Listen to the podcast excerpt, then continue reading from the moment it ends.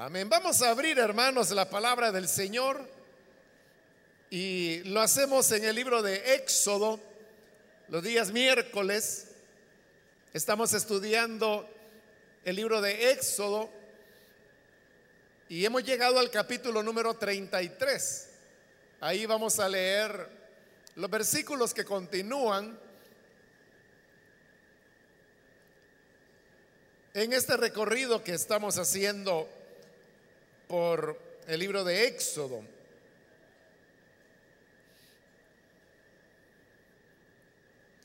Dice la palabra de Dios, el libro de Éxodo capítulo número 33, versículo número 7 en adelante. Moisés tomó una tienda de campaña y la armó a cierta distancia fuera del campamento. La llamó la tienda de la reunión con el Señor. Cuando alguien quería consultar al Señor, tenía que salir del campamento e ir a esa tienda. Siempre que Moisés se dirigía a ella, todo el pueblo se quedaba de pie a la entrada de su carpa y seguía a Moisés con la mirada hasta que éste entraba en la tienda de reunión. En cuanto Moisés entraba en ella, la columna de nube descendía y tapaba la entrada mientras el Señor hablaba con Moisés. Cuando los israelitas veían que la columna de nube se detenía a la entrada de la tienda de reunión, todos ellos se inclinaban a la entrada de su carpa y adoraban al Señor. Y hablaba el Señor con Moisés cara a cara, como quien habla con un amigo. Después de eso, Moisés regresaba al campamento, pero Josué, su joven asistente, nunca se apartaba de la tienda de reunión. Amén. Hasta ahí dejamos la lectura. Pueden tomar sus asientos, por favor.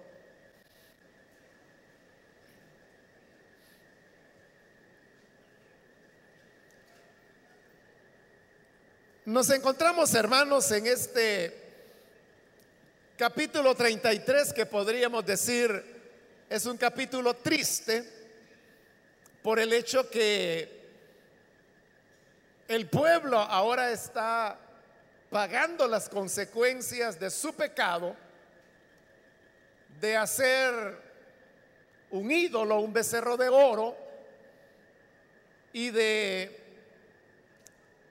haber desobedecido a Dios, estando todavía al pie del el monte de Dios donde el Señor había entregado la ley a Moisés. De tal manera había sido la, la rebelión y el pecado de Israel que el Señor le dijo a Moisés, según lo estudiamos en la última oportunidad, que ya él no los iba a acompañar más. Él les dijo, por amor a Abraham, a Isaac y a Jacob, yo voy a cumplir la promesa y los voy a llevar a la tierra que les he prometido. Pero yo ya no voy a ir, sino que voy a enviar un ángel que sea el que los guíe y los introduzca en la tierra. Estudiamos de que cuando Israel escuchó esas palabras, dice la escritura que para ellos esas fueron unas palabras demoledoras, tan demoledoras que a partir de ese momento ellos entraron como en una situación de luto. Porque dice la escritura que ellos ya no volvieron a utilizar sus vestidos eh, bonitos, por decirlo de alguna manera. No utilizaron adornos. Es decir, que comenzaron a vestirse sencillamente como una expresión de dolor y de vergüenza delante de Dios de haber sido tan infieles. Pero Dios también dijo algo más. Y le dijo a Moisés que él ya no iba a estar en medio del pueblo, porque Dios es un ser santo. Y el pueblo de Israel había demostrado que era un pueblo rebelde. Entonces dijo Dios, si yo estoy en medio de ellos, voy a terminar por destruirlos, por matarlos, porque no podía existir una relación entre un pueblo rebelde y pecador, como lo llamaría después Jeremías, y un Dios que era santo e íntegro. Eso habría de terminar en castigo y juicio para Israel. Y por eso Dios dijo, mejor ya no estaré en medio de ellos para no destruirlos. Así es como llegamos ahora a los versículos que hemos leído.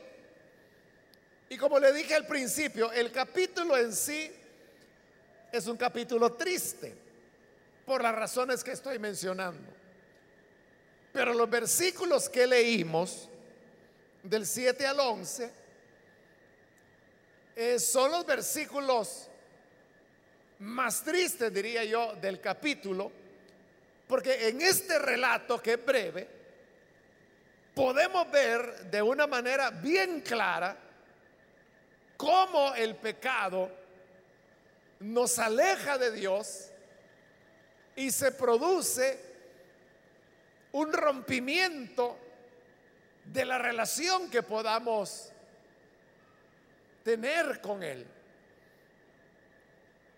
Pablo escribió de ese tema cuando en su carta a los romanos, él dice que por cuanto todos pecaron, están destituidos de la gloria de Dios. Porque el hombre pecó, hoy está separado, divorciado de Dios, alejado de Él. No hay más relación. Cuando hay pecado, la relación está rota. Y eso que Pablo dice en las palabras que acabo de mencionar, lo podemos ver de una manera muy clara en estos cuatro versículos que hemos leído, cinco versículos, y que de una manera gráfica nos enseña esa verdad.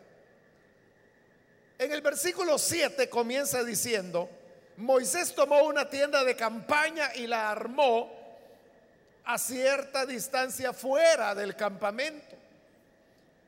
La llamó la tienda de la reunión con el Señor. Hay que tener cuidado, hermanos, porque algunos interpretan o han llegado a pensar que esta tienda que Moisés arma para reunirse con Dios la relacionan con el tabernáculo. Pero no hay que cometer ese error, son cosas diferentes. En primer lugar, porque el tabernáculo todavía no ha sido construido. Eso es algo que lo vamos a ver a partir del capítulo 35. Ahí es donde veremos cómo los artesanos que Dios ha escogido comenzarán a construir el tabernáculo y lo van a ir haciendo, lo vamos a ver de acuerdo a las instrucciones que Dios le entregó a Moisés. Y luego el tabernáculo será ya armado ya en el capítulo final del libro, que es el capítulo 40. Por lo tanto, si el tabernáculo todavía no estaba construido, es más, ni siquiera se habían comenzado a recoger los materiales para construir el tabernáculo. Consecuentemente, como no existía, esta tienda no era el tabernáculo, sino que era lo que ahí dice, una tienda de campaña, o lo que podríamos llamar una carpa, que eran las que utilizaba toda la gente, porque vivían en tiendas de campaña durante todo el tiempo que duró el peregrinaje por el desierto. Una de esas tantas tiendas es la que Moisés toma y es la que él le va a poner el nombre de la tienda de, de la reunión.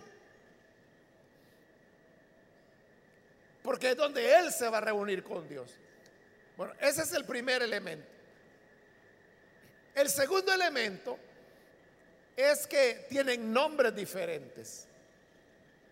Esta tienda, ya le dije, Moisés le puso la tienda de reunión y así se llama. El tabernáculo se va a llamar tabernáculo. Esa es otra diferencia, que tienen nombres distintos. Por lo tanto, no era lo mismo.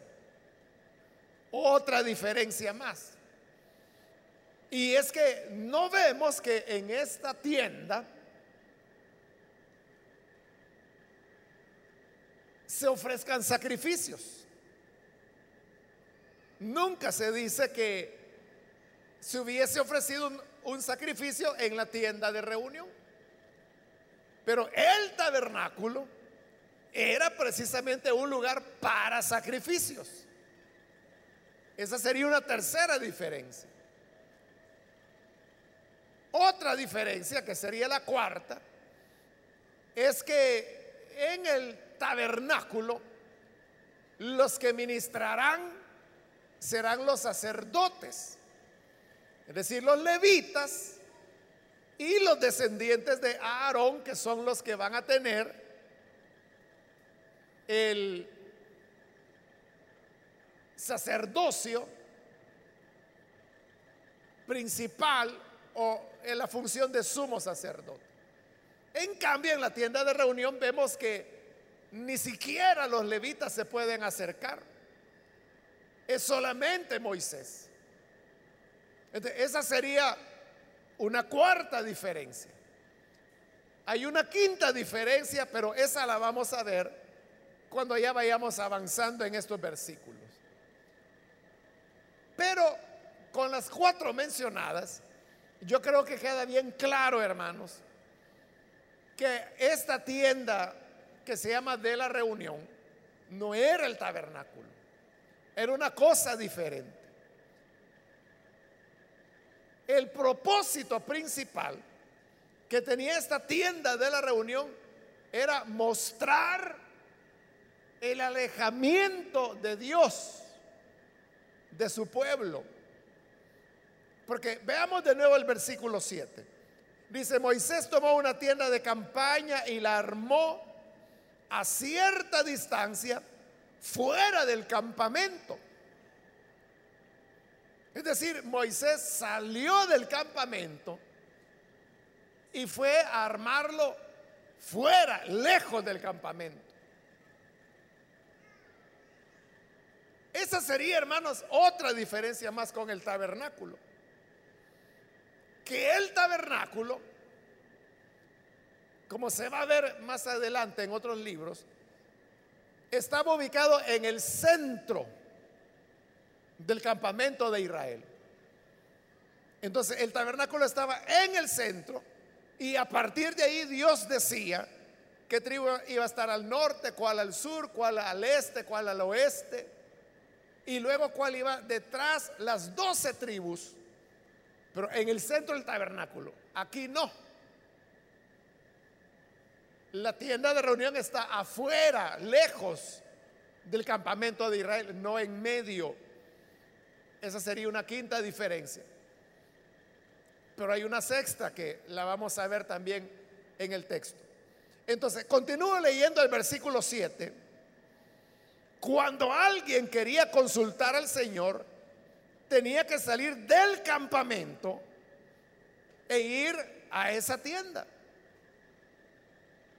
Siempre las personas tenían problemas y tenían asuntos que querían resolver, a veces discusiones entre ellos y a veces era que querían una respuesta de Dios con respecto a alguna necesidad que tenían.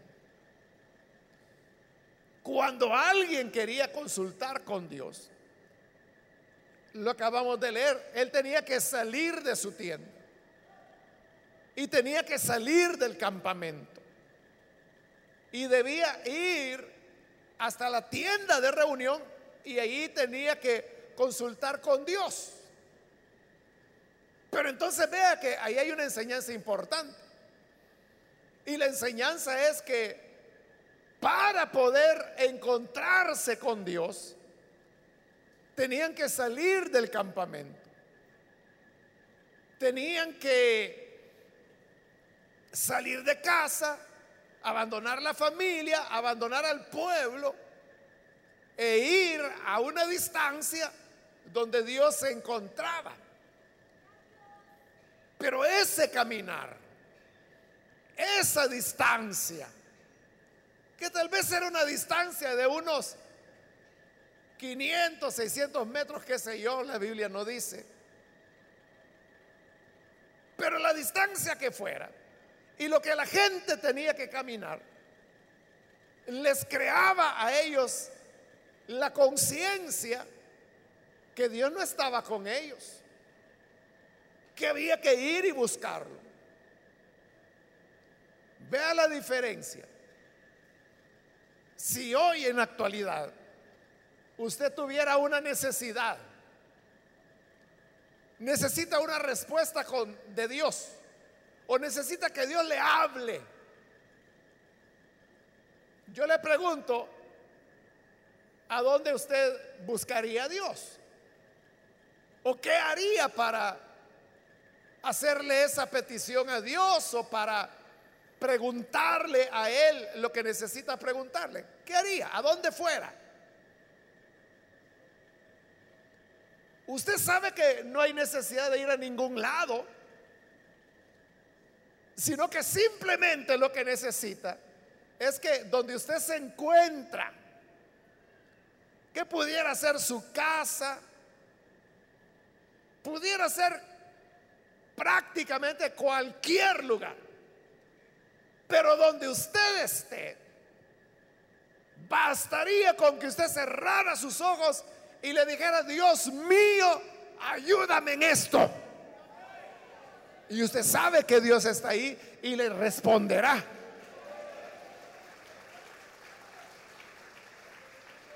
Esa es la experiencia que tenemos hoy. Cuando Dios no solamente está en medio nuestro, sino como su palabra dice, que Él ha venido para ser morada en nosotros. Entonces, Dios está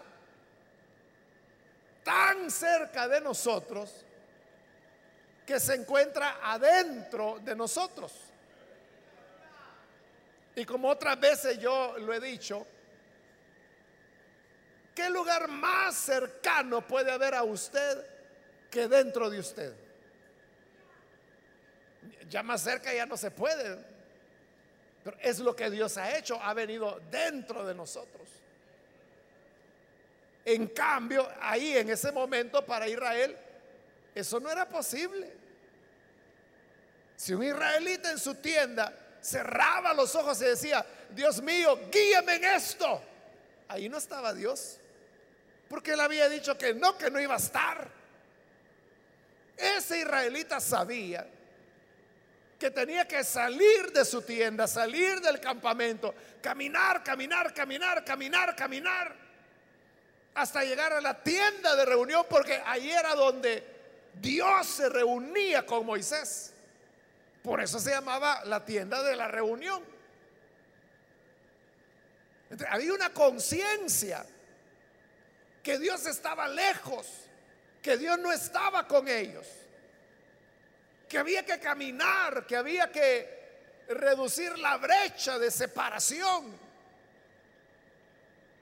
Esa brecha de separación es la que provoca el pecado. A eso es a lo que Pablo se refería cuando decía, por cuanto todos han pecado, están destituidos de la gloria de Dios. Israel ahí estaba destituido de la gloria de Dios. Dios no estaba con ellos. No estaba en el campamento. No vivía con ellos. Ya había dicho que no iba a ir con ellos. Voy a enviar un ángel porque no voy a quebrantar mi promesa a Abraham, a Isaac y a Jacob. Pero yo con ustedes ya no estoy más.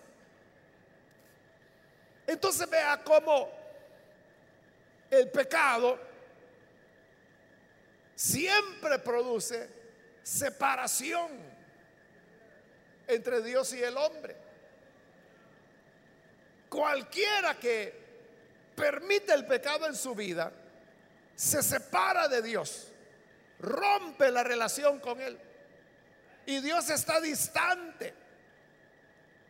Cuando las personas a veces dicen, yo no siento a Dios. Yo realmente no sé si Dios me escucha. Yo veo a las personas como con tanta fe oran a Dios, pero yo no sé si Él me oye a mí. Esas personas que dicen que no sienten a Dios o que dicen yo ni siquiera sé si Dios existe. Pudiera ser que lo que ocurre es que hay una situación de pecado, de pecado oculto o que no se ha confesado. Y como no se ha confesado, existe esa brecha, esa distancia, ese alejamiento de Dios. Y eso es lo triste. Por eso yo le decía que si el capítulo es triste, lo más triste de todo es este relato. Vea lo que dice el versículo 8. Siempre que Moisés se dirigía a ella, todo el pueblo se quedaba de pie a la entrada de su carpa y seguía a Moisés con la mirada hasta que éste entraba en la tienda de reunión. Ese versículo, hermanos, es sumamente triste. Porque la gente sabía que ellos no iban a encontrarse con Dios. Cuando Moisés iba para reunirse con Dios, todos salían de sus carpas, de sus tiendas. Y dice que iban siguiendo a Moisés con la vista y Moisés caminaba. Allá iba el ancianito hasta que llegaba a la tienda de reunión. Y ellos dice que observaban de lejos. No podían hacer otra cosa más que seguir a Moisés con la mirada. Y se quedaban de pie hasta que él entraba en la tienda de reunión. eso de seguir a, Moisés era algo muy triste. Es como cuando un familiar suyo se despide porque se va del país y usted sabe que pasará un buen tiempo y que usted no lo verá. De cuando su familiar se despide y dice, me voy, quizá usted se quede en la puerta viendo cómo su familia, que puede ser su hermano, su hijo, su hija, qué sé yo, empieza a caminar, a caminar, y usted lo va siguiendo con la vista y se va alejando, y usted sabe que no lo va a volver a ver, por lo menos no por un buen rato. Pero ese de quedarse de pie en casa y seguir con la vista y decir, bueno, allá va mi hijo, allá va mi hija, allá va mi papá, allá va mi hermano. Es triste, ¿no? Y si es en un aeropuerto, o el único aeropuerto que tenemos, eh, eh, es lo mismo, esa es la razón por la cual la gente quiere ver hasta el último momento a su familiar. Y ahí está la gente viendo. Y ahí va el familiar.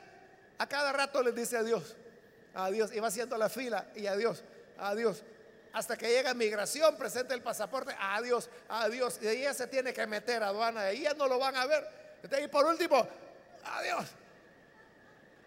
Y la familia ahí está que quiere ver hasta el último minuto. O sea, es triste porque sabe que no lo van a ver. Lo mismo era acá. Seguir con la vista Moisés. Y que él tenía que alejarse. Era triste porque eso hablaba de que esa distancia ellos no la podían recorrer. Porque Dios había dicho, ustedes son rebeldes son tercos. Y si yo estoy con ustedes voy a terminar por destruirlos. Entonces mejor me voy. Y era como, bueno, no como, sino que era no ver a Dios. No lo podían ver. No podían tener comunicación con Él. Entonces ver a Moisés, seguirlo con la vista, era como decir varios pensamientos, ¿no? yo quisiera ir con él. O dichoso Moisés, que va para encontrarse con Dios. Lástima que yo no puedo. O qué bueno que Moisés sí puede ir porque de no ser de esa manera no pudiéramos tener ninguna comunicación, ningún contacto con Dios. Moisés era el mediador. Y por eso es que en estos cinco versículos el nombre de Moisés se menciona siete veces. Es decir, a cada rato está diciendo, Moisés levantó la tienda, Moisés iba, Moisés platicaba con Dios, Moisés salía, la gente seguía a Moisés. Pero es una repetición de Moisés, Moisés, siete veces el nombre de él porque era el único que podía tener ese contacto con Dios. Era como la única esperanza de tener alguna relación indirecta, pero con Dios. Esa es la condición en la que se encuentra el hombre o la mujer cuando se encuentra en pecado cuando no se ha reconciliado con Dios, no puede existir esa comunión. No puede existir esa relación. Ya le he contado en alguna ocasión que la primera vez que yo fui en mi vida a una iglesia evangélica, era un domingo de Santa Cena. Y había Santa Cena. Y aunque era primera vez que yo iba, yo nunca había visto celebrar una cena del Señor. Porque era primera vez que estaba en una iglesia evangélica. Pero los hermanos ahí fueron bien claros al decir que los que podían participar de la cena del Señor eran los que tenían una relación de comunión con Dios. Ellos podían hacerlo. Cuando dijeron esas palabras, yo sabía que yo no tenía comunión con Dios. Yo sabía que no podía participar de esa cena del Señor. Esta era una iglesia pequeña y grande, o sea, pequeña para lo que son las iglesias hoy, pero grande para lo que eran las iglesias en esa época, no mediados de los años 70. Estoy hablando de una iglesia de unos 100 miembros, ¿no? lo cual era grande en esa época. Y en esta iglesia la costumbre era que ponían una mesa frente a la plataforma y los que participaban de la cena del Señor se ponían alrededor de la mesa. En la mesa estaba la copa, estaba el pan. Yo sabía que yo no podía pasar ahí. Esa experiencia, hermanos, de, de, ver a los hermanos tomando la cena del Señor. Pero que yo sabía que yo no podía pasar. O sea, me hizo sentir que yo estaba fuera. Esa fue la sensación como que yo no soy parte de ellos, yo no soy de la familia de Dios. Yo no puedo beber de esa copa, no puedo comer de ese pan. Y fue algo que me entristeció mucho y fue otro elemento que se sumó para lo que ya sería mi conversión, que se produciría una semana después. Esa era la experiencia de Israel, que sabían que ellos no podían ir. Pero esta vida de alejamiento de Dios, de no tener comunión con Él, de ver a Dios como alguien de quien todos sabemos, pero que no todos conocemos. Porque la gente dice, sí, Dios existe, Dios es bueno, Dios está en el cielo, Dios es todopoderoso, Dios puede perdonar pecados. Pero, pero ¿cuál es la relación? ¿Cuál es la comunión que tenemos con Él? O sea, no hay ninguna.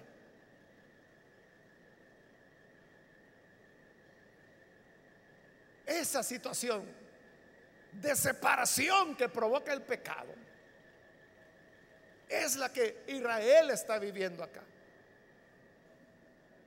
Versículo 9. En cuanto Moisés entraba en ella, la columna de nube descendía y tapaba la entrada mientras el Señor hablaba con Moisés. Esa es la sexta diferencia entre la carpa de reunión y el tabernáculo. Y es que en el tabernáculo Dios moraba. Dios moraba. Ya en las instrucciones que Dios le ha dado a Moisés y que ya las estudiamos. Dios le dijo a Moisés, yo hablaré contigo desde el propiciatorio, que era la tapadera del arca del pacto desde el propiciatorio yo te hablaré. Es decir, que él moraba, iba a morar dentro del lugar santísimo. Pero aquí vemos que él lo que hacía es que descendía. Moisés entraba, Dios descendía. Terminaban de hablar, la nube se iba, Moisés salía y Dios ya no estaba ahí. Es decir, aquí Dios llegaba de visita a platicar con Moisés. En el tabernáculo, Dios llegaba a morar dentro del tabernáculo. Pero vea, dice que entraba Moisés, la columna de nube descendía y tapaba la entrada. Es decir, entraba Moisés y Dios tapaba la entrada. Ya no puede entrar nadie más. Porque era una cuestión de persona a persona, de Dios a Moisés. Eso es como que si usted estuviera en una oficina o algo así, ¿verdad? Y de repente le dice, mire, puede salir por favor un momento porque quiero platicar algo acá con esta persona. Y usted sale y le cierran la puerta. Entonces usted sabe que usted no tiene nada que ver con lo que se está hablando ahí adentro. Así era ahí. Entraba Moisés, el Señor descendía y tapaba la entrada. Ya nadie podía entrar. Entonces cuando tapaba, cerraba el Señor la puerta, era un claro mensaje. O sea, aquí no entra nadie más. Yo no voy a platicar con nadie más, sino que con Moisés. Y como le digo, eso es triste. Cuando otras personas pueden tener plena comunión con Dios, plena relación con Él, hablan con Dios, Dios les responde, platican con Él, Dios les guía, Dios les alienta, Dios les anima, Dios les exhorta cuando es necesario, pero hay un, diálogo con Él. Pero qué triste es cuando otros son los que tienen esa experiencia y usted no tiene comunicación directa con Dios. Y cuando quiere hablar con Dios, tiene que buscar mensajeros. Entonces va donde la diaconisa y dice, hermana, por favor usted pudiera orar por mí, pídale al Señor esto y esto que necesito. Tiene que enviar una mensajera porque usted sabe que no le va a oír. Y hay gente que se dedica a eso, ¿verdad? Andarle pidiendo a la gente, ay, ora por mí, ay, ora por mí. Dios a usted le oye, ay, ora por mí, ay, ora por mí. Y andan poniendo eso a toda la gente, pero ellos saben que ellos no pueden hacerlo. Y si lo hacen, que Dios no les escuchará.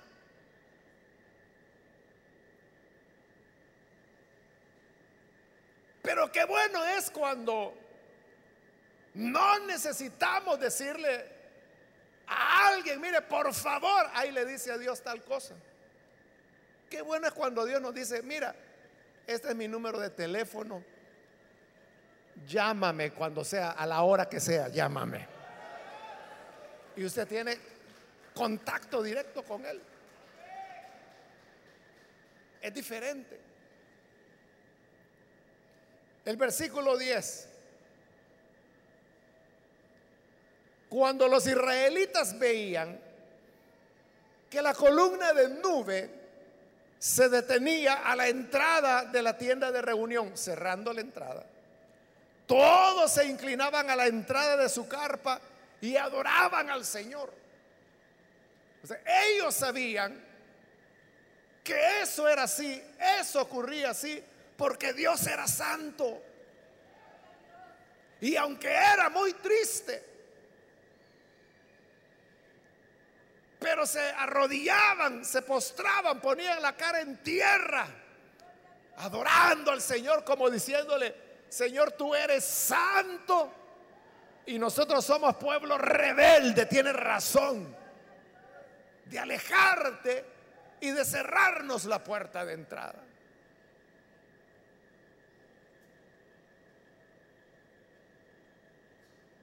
Aunque era un juicio, pero en ese juicio,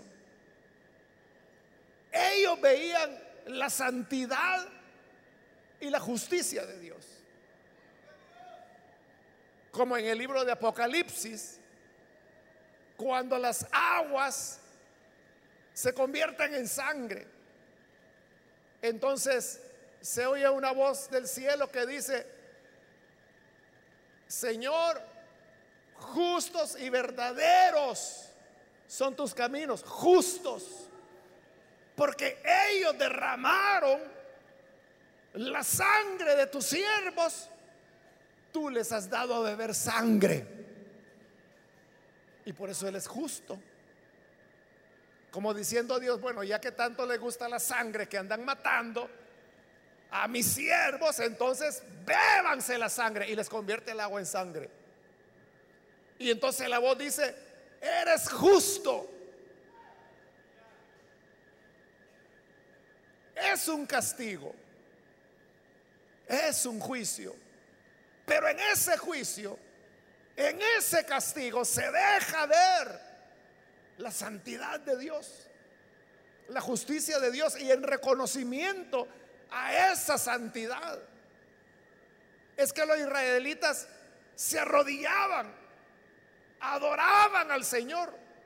Ellos no decían, qué delicado este Dios. Por un errorcito que cometimos, ya ni hablar nos quiere. Este Dios sí que es creído. No, ellos sabían que era la santidad de Dios. Y que eran ellos los que habían pecado groseramente.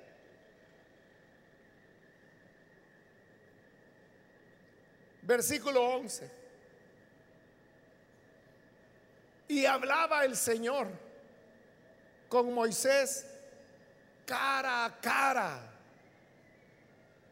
como quien habla con un amigo. La relación de Dios con Moisés era cara a cara, como quien habla con un amigo, como el amigo a quien usted quiere y con quien tiene confianza. Y le dice, mira, ¿por qué no vamos por ahí a tomarnos un fresco? Y van y se reúnen y platican cara a cara. Así Dios platicaba con Moisés. Es decir, que mientras del pueblo Dios se mantenía alejado, viviendo lejos ese mismo Dios se complacía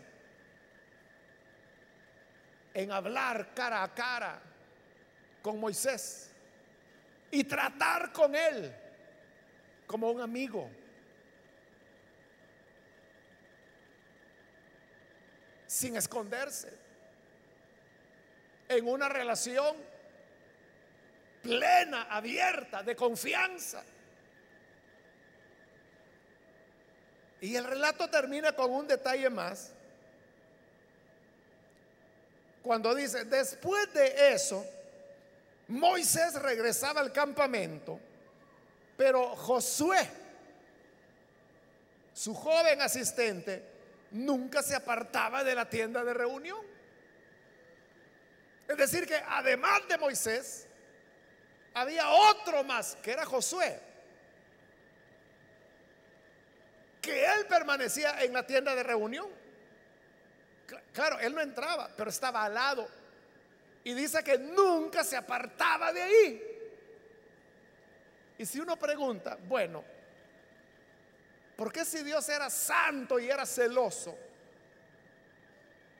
Y no quería que nadie se acercara. Y él dijo, ya no estoy entre el pueblo, sáquenme, llévenme lejos. Y se fue lejos a la carpa de reunión porque no quería juntarse con el pueblo, solo con Moisés. Pero entonces, ¿por qué si permite que Josué esté al lado de la tienda? Y si usted lee, da la impresión que Moisés volvía al campamento, pero Josué no. Josué se quedaba al lado de la tienda, no adentro, pero al lado de la tienda. Y dice que de ahí no se apartaba. ¿Por qué Dios no malmataba a Josué? ¿Y por qué si aceptaba que él estuviera ahí? La respuesta es bien fácil, ¿verdad? Josué no estuvo abajo cuando el, el, pueblo pecó. Josué también había subido con Moisés al monte de Dios. No llegó hasta la cumbre donde Moisés habló con Dios, pero se quedó a medio camino. Por eso se recuerda, lo vimos en el capítulo anterior, que cuando venían bajando, Josué le dice a Moisés, oigo gritos de guerra en medio del pueblo. Y Moisés le dijo, qué bueno fuera Dios que fueran gritos de guerra, pero eso es gritos de fiesta y de cantares y de pecado. Es decir, Josué no sabía lo que estaba pasando abajo y menos participó de eso. Por lo tanto, él era otro que continuaba manteniendo su pureza delante de Dios. Entonces, la puerta estaba abierta para Moisés y para Josué, porque ellos no habían pecado. Lo que hace separación entre Dios y el hombre es el pecado. Pero ellos no habían pecado. El problema entonces, hermanos, es el pecado. Y eso nos lleva al punto, ¿cómo se resuelve el problema del pecado? No hay nada que nosotros podamos hacer para resolver el problema del pecado. Precisamente porque no hay nada que nosotros podamos hacer. Es que Dios lo hizo. Por eso Él envió a su Hijo Jesucristo que tomó carne semejante a la nuestra. Y así fue al monte de la calavera, ofreció su vida, derramó su sangre, pues escrito está que sin derramamiento de sangre no hay perdón de pecados, no hay remisión de pecados. Pero la sangre de Cristo fue derramada y esa sangre es la que remite nuestros pecados, nos limpia, nos santifica. Y ahí es donde las puertas se nos abren para que todo aquel que quiera venga y tenga comunión con Dios.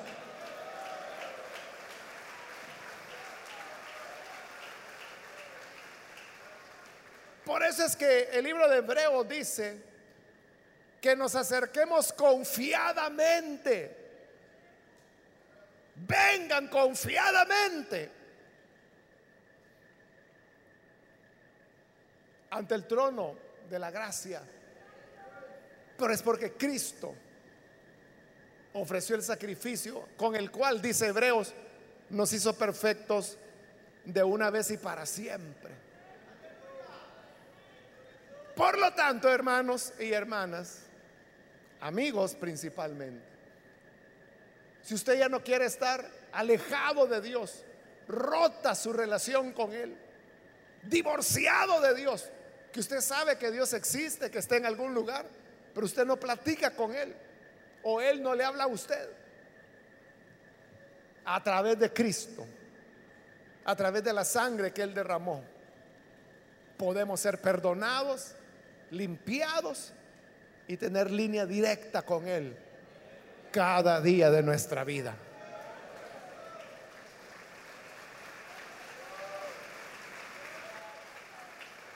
Si usted quiere tener esa comunión, yo le invito para que no tarde en venir, sino que pueda encontrar la gracia y la paz que solamente en Jesucristo se puede tener. Vamos a orar, vamos a cerrar nuestros ojos. Y yo quiero hacer una invitación para aquellas personas que han escuchado y al escuchar lo que ocurrió con Israel, usted se da cuenta que es la descripción de lo que usted está viviendo, de lo que le ha tocado vivir. Pero quiero decirle que hay remedio, hay salida para que usted pueda tener un encuentro con el Salvador. Por eso yo quiero invitar, si hay una persona que necesita reconciliarse con Dios, de eso se trata. Que, que, la distancia, la brecha que hay, cerrarla y poder tener una amistad como Moisés que hablaba como con un amigo. Dios quiere ser su amigo. ¿Cómo llegamos a ser amigos de Dios? Por medio del sacrificio de Cristo. No importa el pecado que hayas cometido. Tal vez tu pecado es negro o rojo, como dice el profeta Isaías. Pero si venimos al Hijo de Dios, Él nos perdona y nos limpia. Por eso, si hay con nosotros alguna persona que por primera vez necesita venir al buen Salvador, ahí en el lugar donde usted se encuentra, le invito a que se ponga en pie en señal que desea entregarle su vida al buen Salvador. Cualquier amigo, amiga que necesita venir al Señor. Es primera vez que lo hace, póngase en pie y vamos a orar por usted.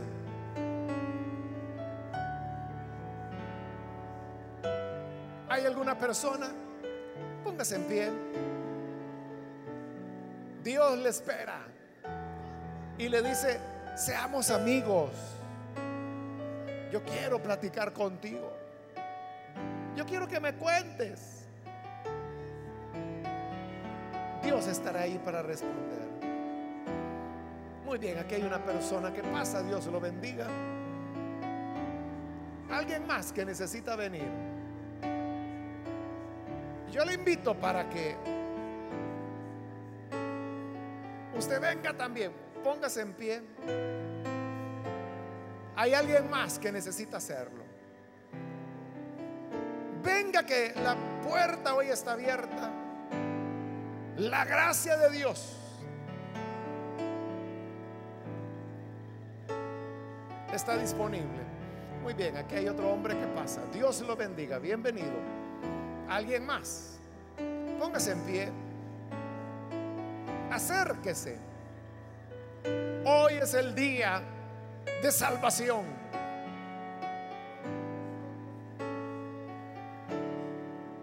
Otra persona más. Póngase en pie.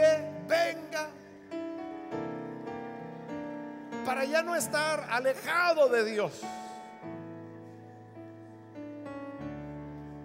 Hágase cercano. También quiero invitar, si hay hermanos,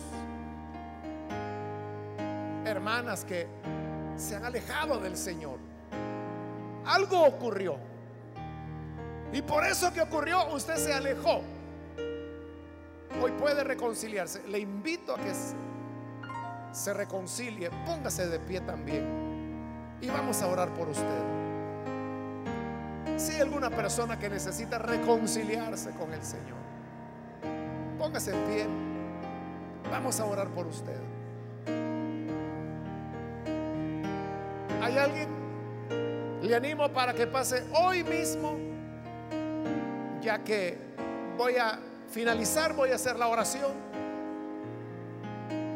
hago la última invitación ahora. Si hay alguien que por primera vez necesita venir al Señor o reconciliarse, póngase en pie.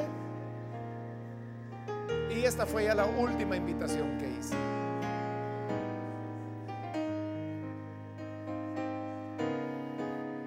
A usted que nos ve por televisión, le invito para que se una con las personas que están aquí al frente, ore con nosotros y reciba al Señor en su vida. Padre, te damos las gracias, porque cada día tú continúas salvando y añadiendo los que en tu grande amor has escogido para vida eterna. Presentamos a las personas que en este lugar o a través de la televisión, a través de la radio, están abriendo su corazón para rendirse a ti. Pido, Padre, que les perdone, les des vida nueva. Que pueda, Señor, transformarles, cambiarles. Que tu gracia, Señor, descanse sobre cada uno que hoy se arrepiente o se reconcilia.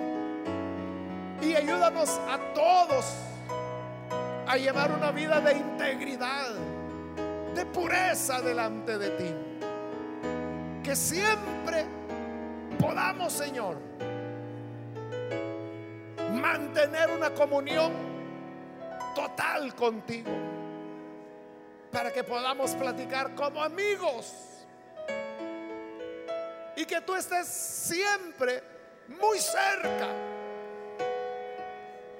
Que no te apartes de nosotros, de nuestros hogares y de todas las actividades que realizamos a diario. Por Jesucristo nuestro Señor lo pedimos. Amén.